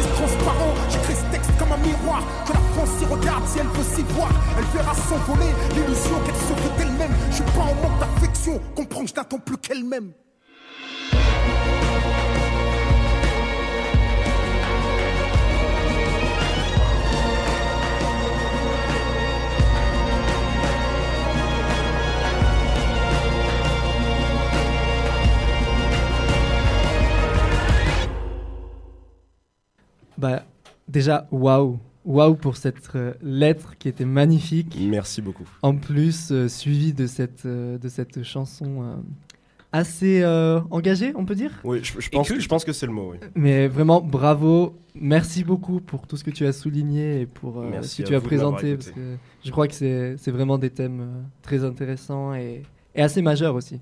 Peut-être qu'on pourrait enchaîner avec une actualité politique de Genève, purement politique, euh, par Yvan. Bonsoir. Bonsoir. Alors, euh, mesdames et messieurs, qui peut me donner le. Peut-être euh, nous avons. C'est bon, on m'entend Voilà. Merci bien. Mesdames et messieurs, bonsoir. Qui peut me donner le fait marquant qui a bouleversé la politique genevoise cette semaine, comme depuis plusieurs semaines maintenant? L'élection du président suisse? Absolument pas. On parle de Enfin, politique d'élection. genevoise, De attention. le-. Absolument. Bravo Lydie, bravo Paolo. Excellent. Vous avez gagné un chocolat que je n'ai pas sous la main. Et qu'est-ce qui Merci s'est- beaucoup. Mais je t'en prie. Qu'est-ce qui s'est passé avec Pierre Modèle, Lydie? Il a démissionné. Abso- non, oula, aïe, aïe, aïe, aïe, aïe, aïe, aïe, aïe, aïe, Si aïe, c'est aïe, une aïe. blague. Ah là là là là, que s'est-il passé avec Pierre Modèle Et non, cette semaine, le comité directeur et la présidence de son parti, le Parti libéral radical, lui ont demandé de démissionner, ce à quoi Pierre Modèle a répondu non. Voilà. Ce serait trop facile. Ce serait trop facile, surtout que s'il démissionne au mois de juin, il touche une retraite à vie. Pas folle la guêpe. La belle démocratie. La belle démocratie. Pouvez-vous me citer un fait marquant qui est- qui s'est passé aujourd'hui concernant l'égalité homme-femme en politique suisse? L'élection de la conseillère fédérale? Deux conseillères fédérales, mon cher Oula. Loïc. Une démocrate chrétienne qui prend la place de Doris Leuthard, qui s'appelle Viola Amerd, et une. Oula, je crois que là, Oh ça non, déborde Non, non, c'est littéralement. de mots, euh. Non, non, c'est littéralement. Pardon, hein, excusez-moi. je- Alors, euh, désolé pour elle, peut-être. Oui, oh là là, c'est pas gentil, c'est mon parti. C'est la, la démocrate chrétienne Ah. Viola Amerd et la euh, libérale radicale Kéline Souter qui prend la place du conseiller fédéral en charge de l'économie, Johann Schneider-Ammann. Le rire est bon pour la santé. Le rire, c'est bon pour la santé, comme disait-il. Et euh, c'est un fait marquant. Pourquoi? Parce que maintenant, le nombre de femmes au Conseil fédéral est de 3. Et savez-vous quand est-ce que le nombre de femmes au Conseil fédéral était plus élevé que celui d'aujourd'hui? Jamais. Si, en 2010, il y avait 4 femmes au Conseil fédéral pour seulement 3 hommes. Une belle avancée pour l'égalité homme-femme, qui nous rappelle aussi qu'un gouvernement féminin n'est pas toujours un gouvernement féministe. Merci beaucoup. C'était quelque peu engagé une nouvelle fois et je crois que c'était bon de rappeler l'actualité politique et non seulement politique écologiste de Genève et de la Suisse. Alors peut-être qu'on pourrait enchaîner sur euh, un débat, une discussion plutôt, puisque ce serait des échanges courtois et amicaux et non pas un Bien débat sûr, toujours. politique euh, Absolument, absolument. Toujours enchaîné. euh. Bon, peut-être que on pourrait revenir sur une question qui, a, qui nous a assez pas divisé, mais qui en tout cas a posé euh, d'autres problématiques. Euh, on a souvent parlé de l'action individuelle et de son efficacité ou de son utilité. Est-ce que quelqu'un d'entre vous voudrait revenir sur euh, le sujet, puisqu'on a eu différentes approches, différents points de vue? Est-ce qu'il y en a un de vous qui voudrait s'exprimer là-dessus, qui, qui voudrait prendre la parole? Je pense que Lydie a très envie de prendre la parole. Effectivement. non, euh, moi j'ai rien de spécial. Quoi, je, je trouve euh, les deux points de vue intéressants. C'est ça un peu mon problème des fois, c'est que je me mets à la place de chacun et j'entends les deux. Mais euh, je dois dire que euh, à l'échelle individuelle, on peut arriver à faire certaines choses, mais euh, ça reste souvent un impact qui, en tout cas de notre point de vue à nous, reste relativement moindre. Tandis que dans les entreprises, lo- lorsqu'on a un impact plus grand et plus, comment dire, plus efficace, on peut arriver à faire des choses, il me semble, ben, à plus grande échelle forcément. Voilà. Donc tu dirais l'action individuelle au sein des entreprises et au sein des acteurs économiques euh, importants, c'est plutôt ça Voilà, ouais. D'accord, ok. Bon, Bon, c'est assez intéressant vue, cette euh, réflexion. parce que- Exactement, parce que vue on- intéressant. On peut faire un parallèle avec le- la mobilisation des Gilets jaunes en France. Les gilets les jaunes. Gilets Les jaunes. gilets Les jaunes. gilets jaunes. jaunes. Ces Ah. gueux du bas peuple qui se Oula. rebellent contre l'immonde et perfide taxation de l'État central et jacobin français. Cette révolution, Révolution euh, qui du bas son nom. peuple, exactement. non, mais c'est assez intéressant parce que euh, c'est vrai que la question de la transition écologique, surtout comme elle est abordée politiquement, euh, et telle qu'elle est mise en avant par les Gilets jaunes, ça montre une chose c'est que parfois la transition écologique, il n'y a que les pauvres qui la payent. Parce qu'actuellement, cette Mm. taxe sur l'essence qui n'est pas un problème en soi, moi, je, moi j'ai- j'aime pas la voiture, j'aime pas les motos, euh, elle pose problème parce que c'est l'essence qu'on taxe, mais il y a d'autres combustibles comme le kérosène qu'utilisent les avions qui sont pas du tout taxés. Et tout à fait, tout à fait. Et c'est surtout aussi que euh, c'est un, un ras-le-bol face euh, aux mensonges politiques, puisque Monsieur Macron a dit qu'il ne voulait pas taxer les travailleurs parce qu'il voulait pas une nouvelle fois taper sur euh, la, la classe moyenne. Et euh, résultat, il taxe l'essence qui sert à mettre dans la voiture pour aller au travail. Exactement. Et qui c'est qui travaille Généralement, ce sont les travailleurs. Donc, finalement, Jusque-là, on est bon, sémantiquement, Ouais, on je est crois bon. que Ça- non ça- mais ça, je suis d'accord. Je crois que c'est bien de rappeler aussi certaines banalités parce que ça nous évite euh, une contestation et des débats politiques euh, inutiles. J'ai juste un truc à dire. euh, le petit fact que j'ai dit dans ma, enfin un des petits facts que j'ai dit dans ma lettre, euh, le gouvernement vient vraiment d'enlever 600 millions d'euros du budget de l'écologie pour le transférer vers le budget général. Et puis aussi, Donc, euh, on, on est un peu loin justement d'un gouvernement aussi écologiste et make the planet great again que qu'on l'espérait. C'est plutôt le côté Trump que écologiste qui arrive ici. Surtout que le ça. budget, de, le budget militaire a été euh, aussi augmenté euh, Oui, au début sûr. du quinquennat. Donc euh, bon, Bien passons. Passons, passons. Faut bien qu'on garde le contrôle sur nos colonies. euh, non, nos- Pardon, nos- oui, nos- euh, les quoi territoires les territoires qui ne sont nos- pas métropolitains. oui, Voilà, c'est ça. Pardon. J'aime Euh, comme de l'écologie, on est passé à la colonisation d'un coup. En Ouais. 15 secondes, on l'a pas vu venir. On a C'est- parlé de modé, alors forcément c'est la ça avec- France, ouais, la ouais, France et la corruption arrivent. Donc euh, on, on- on mélange un peu les sujets, on, on essaye d'y voir clair. En Nous fait. ne sommes euh, évidemment pas francophobes, nous sommes genevois. Hein, précisons-le tout Moi, je suis français et français-phile, hein, je vous préviens. Francophile, Et- par contre. Ouais, fran- français-phile. C'est- c'est- C'est c'est juste un truc que j'ai créé moi-même, donc tu vas pas essayer de me faire chier. C'est une ça. nouvelle communauté, en C'est fait. une communauté que j'ai montée. Euh, là, tu fais du communautarisme. Là, c'était très sectaire, moi, je trouve. Bon. Tu t'intègres pas beaucoup, là. Mais le communautarisme n'a rien Tout de ça parce que je m'appelle Soliman et que je suis arabe. Super. Voilà, bravo. évidemment, Bravo, évidemment. super. Attention, je crois qu'on tombe dans là, si c'est comme ça, moi, je me casse. Voilà, il a suffi que j'arrive et tout de suite, ah là là, vraiment, tout ça parce que je suis un immonde centriste, comme, comme il disait avant. Non, non, non. alors, les centristes, Oui, ils sont les bien gentils, mais très naïfs. Mais ils sont libéraux et naïfs. Tant Ouais, que le PDC ne ouais. se mélange pas au MGC. euh, Au MCG, MCG. MCG, pardon. Excusez-moi. Je t'en prie. non, Non, nous, on euh, se mélange au Parti libéral radical, ça n'a absolument rien à voir. Oui, bon, sur certains points, on pourrait encore discuter. Euh, Peut-être qu'il y a aussi d'autres remarques par rapport aux Gilets jaunes, à la politique française, ou même euh, suisse ou genevoise. Boris, une remarque sur les gilets jaunes peut-être? Je pense que c'est une bonne chose. hein. J'espère qu'ils vont arriver à renverser ce régime en place qui, Qui n'est pas une démocratie, comme tu le disais. en fait. Exactement. Et, euh, Voilà. En tout cas, juste, je tiens quand même à préciser que Karl Lagerfeld était en avance en fait sur son temps quand il a fait la publicité pour le port du gilet jaune.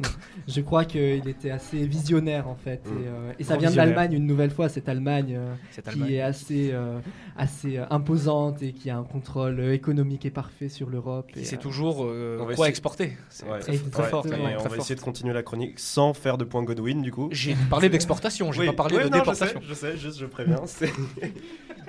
La déportation, elle se fait officiellement hors de l'Europe Hors- avec ses comptoirs qui sont Absolument. prévus, euh, Et, et la sur le nord France de n'a pas collaboré, bien évidemment. Non, ce n'est pas une collaboration, attention. C'est une, euh, Un, par- un partenariat. c'est un partenariat avec une mise en commun d'intérêts, euh, surtout allemands. Exactement. bon, mais on- et l'écologie dans tout ça. Exactement. Ah, on peut faire un point, c'est vrai, pardon, on peut faire un point écologique sur le régime nazi, puisque c'est la première constitution qui Peut-être qu'on protégeait va les pas- animaux. Peut-être que nous, on va- on va pas forcément aller dans ces détails et qu'on va écouter plutôt Andrea qui va nous parler des gilets jaunes ou de la politique en général. Et des nazis, du coup. Non, on va éviter les nazis. Eh bien, les gilets jaunes, euh, moi la semaine dernière j'ai eu une expérience très concrète avec les gilets jaunes, c'est qu'ils m'ont permis de passer euh, gratuitement à l'autoroute. Donc je vous explique comment ça s'est passé. Euh, je partais de chez mes parents pour aller à mon travail et donc les gilets jaunes étaient sur le bord de la route. Oui, on n'est pas content. Aujourd'hui l'autoroute c'est gratuit. Je vous donne mon, mon ticket et puis levée de barrière et on y va.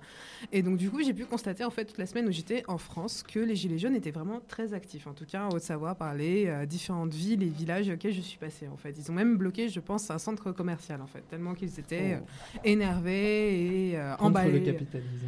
C'est ça, je pense qu'il y avait vraiment un ras-le-bol général, quoi, parce qu'il y avait certains qui étaient très centrés sur euh, la, la taxe, euh, sur le diesel elle-même, et puis de l'autre c'était oui, bah on est trop pauvres, et puis taxation, et puis fait chier, et puis merde quoi. Bon, Des d'accord. c'est- revendications profondes en fait. Oui, oui, je pense que c'est surtout un mal-être profond en fait Oui. de la part des provinciaux, voilà. Attention aux Parisiens qui nous écoutent, ne seriez pas choqués. Alors, c'est pas forcément vrai parce que justement, c'est vrai qu'au départ, le mouvement était très gilet jaune, axé sur la taxe sur le carburant. Mais depuis ce week-end, on a vu un truc incroyable c'est qu'il y a vraiment toutes les strates de la population C'est qui plus s- qu'ils veulent. qui se sont soulevées. Non, bah, Il y a eu une convergence des, des une luttes. convergence des luttes, exactement. Il y a Exactement. les La étudiants fameuse. qui se sont levés, il y a, il y a des flics qui se sont levés, il y a des pompiers qui se sont levés, il y a des aides-soignantes, des retraités. Il y avait même une marche écologiste au milieu de la, de la marche des Gilets jaunes euh, aux manifestations de dimanche. Donc c'est c'est Très il y beau a- ce qui est en train Il de y a se même passer. en eu effectivement euh, un, un déplacement des revendications parce qu'ils ont demandé l'introduction de la proportionnelle en fait euh, dans les élections françaises et aussi plus de référendums ou de consultations populaires pour euh, permettre d'entendre la voix des populations et éviter justement ces mouvements peut-être euh, qui sont extrêmes mais qui permettent la simple expression euh, populaire et qui n'a pas lieu en fait dans le système actuel. Bon, euh, moi, ça me semble un peu bizarre parce que, enfin, euh, elles sont quand même assez claires leurs revendications. Et puis même si euh, c'est pas la panacée en termes d'organisation, ils ont quand même réussi à euh, tous pouvoir se, consulter, mettre en place ces blocages et faire en sorte quand même que ce soit un mouvement qui, qui tourne, quoi, qui soit visible avec certaines revendications. Et Enfin, je pense pas que la question se situe à ce niveau-là parce que finalement, euh, des référendums, donner son opinion, donner son avis, euh, c'est quelque chose qui a déjà été fait. Quoi. Mais c'est de voir en face qu'est-ce qui est, qu'est-ce qui est proposé, qu'est-ce qui est proposé euh, purement et simplement. Quoi. Quand on est dans un domaine très concret, à savoir que, imaginons que je gagne le salaire médian à 1500 euros, est-ce que je peux me permettre, est-ce que je vais pouvoir finir mon mois en fait, avec mon crédit auto, avec mon crédit habitation, avec mes enfants, avec mes grands-parents? Avec tout ce genre de choses en fait. Et finalement, quand il y a de plus en plus d'individus qui se retrouvent face à cette problématique où je n'ai plus rien euh, à la fin du mois, malgré euh, mon temps plein et euh, mon salaire, eh bien, euh, il faut que je fasse quelque chose. Et c'est le désespoir sûr. Qui Bien meut sûr. ces gens-là. Mais c'est aussi lié au système, euh, au Mhm, système politique. d'expression politique, puisque si on peut euh, énoncer ces problèmes en amont, en fait, dans le débat politique, Ouais. ça va permettre de gagner du temps et de prendre des décisions qui sont favorables pour ces aspects-là. Oui, mais à Mhm. chaque fois, on parle de, il faut faire de la pédagogie, il faut que les gens ils comprennent qu'on maintenant on doit faire des efforts pour l'écologie. Mais d'accord, tout le monde est d'accord pour faire des efforts, mais est-ce que les efforts, ça doit forcément se faire au détriment de celui qui n'arrive pas à finir les fins je crois qu'on est tous d'accord, mais Mm. ça, la- les revendications ont dépassé en fait le simple fait de l'écologie. Oui. Ils, s- Oui. ils tournent autour de la politique française en général et en fait d'un ras-le-bol depuis euh, des, des décennies même. Le fameux ras-le-bol qui dure depuis 40 ans. Exactement. Ouais, On entend à quelque chaque présidentiel français. Comme la grève de la SNCF d'ailleurs. Évidemment. Mais je pense qu'une conclusion qu'on peut tirer finalement dans cette émission-là, c'est que euh, la notion d'écologie, en fait, euh, ce n'est pas quelque chose de, euh, d'isolé dans son coin, qu'on peut y réfléchir de temps en temps et euh, ça fait beau de mettre ça sur une pancarte, mais c'est vraiment, euh, ça doit devenir un socle central pour notre réflexion politique euh, dans nos démocraties, en fait. On ne peut pas passer à côté parce qu'il y a trop de sujets, il y a trop euh, de thèmes qui sont abordés à ça, il y a trop de... euh, Oui, il y en a trop, voilà. Voilà, et, on, merci. et on, on en a gros. Euh, oh, belle pour, euh, pour faire un parallèle très, très avec les gilets jaunes en Savoie et Haute-Savoie, peut-être qu'on pourrait dire aussi que les chasseurs devraient porter des gilets jaunes, puisque à tirer sur des cyclistes, euh, ça peut aussi po- poser des problèmes. Oui, avec cette, euh, ce petit euh, fait qui s'est passé la semaine, euh, il y a trois semaines maintenant. Et euh, parler d'écologie, c'est aussi parler de chasse et, euh, et de ces sujets-là. Chasseurs, éco- premiers écologistes de France. hein, Absolument. Bien sûr, au niveau économique, bien et, sûr. Vous me, et vous me permettrez d'avoir le mot de la fin, puisqu'il il ne reste que quelques secondes. Chers auditeurs, chères auditrices, euh, chères bananes, mesdames et messieurs, je m'appelle Yvan et c'est moi qui ai fait le jingle. Exactement. Et nous le remercions pour ce magnifique Ouais. jingle. Merci, Yvan. Merci. De quoi. Petit big up à Génération Identitaire, brûlé en enfer. Voilà. Voilà, Ça y est. euh, nous ne ferons pas de commentaires. Merci pour nous avoir écoutés et puis bonne soirée. Bonne soirée à tous. À. Bonne soirée.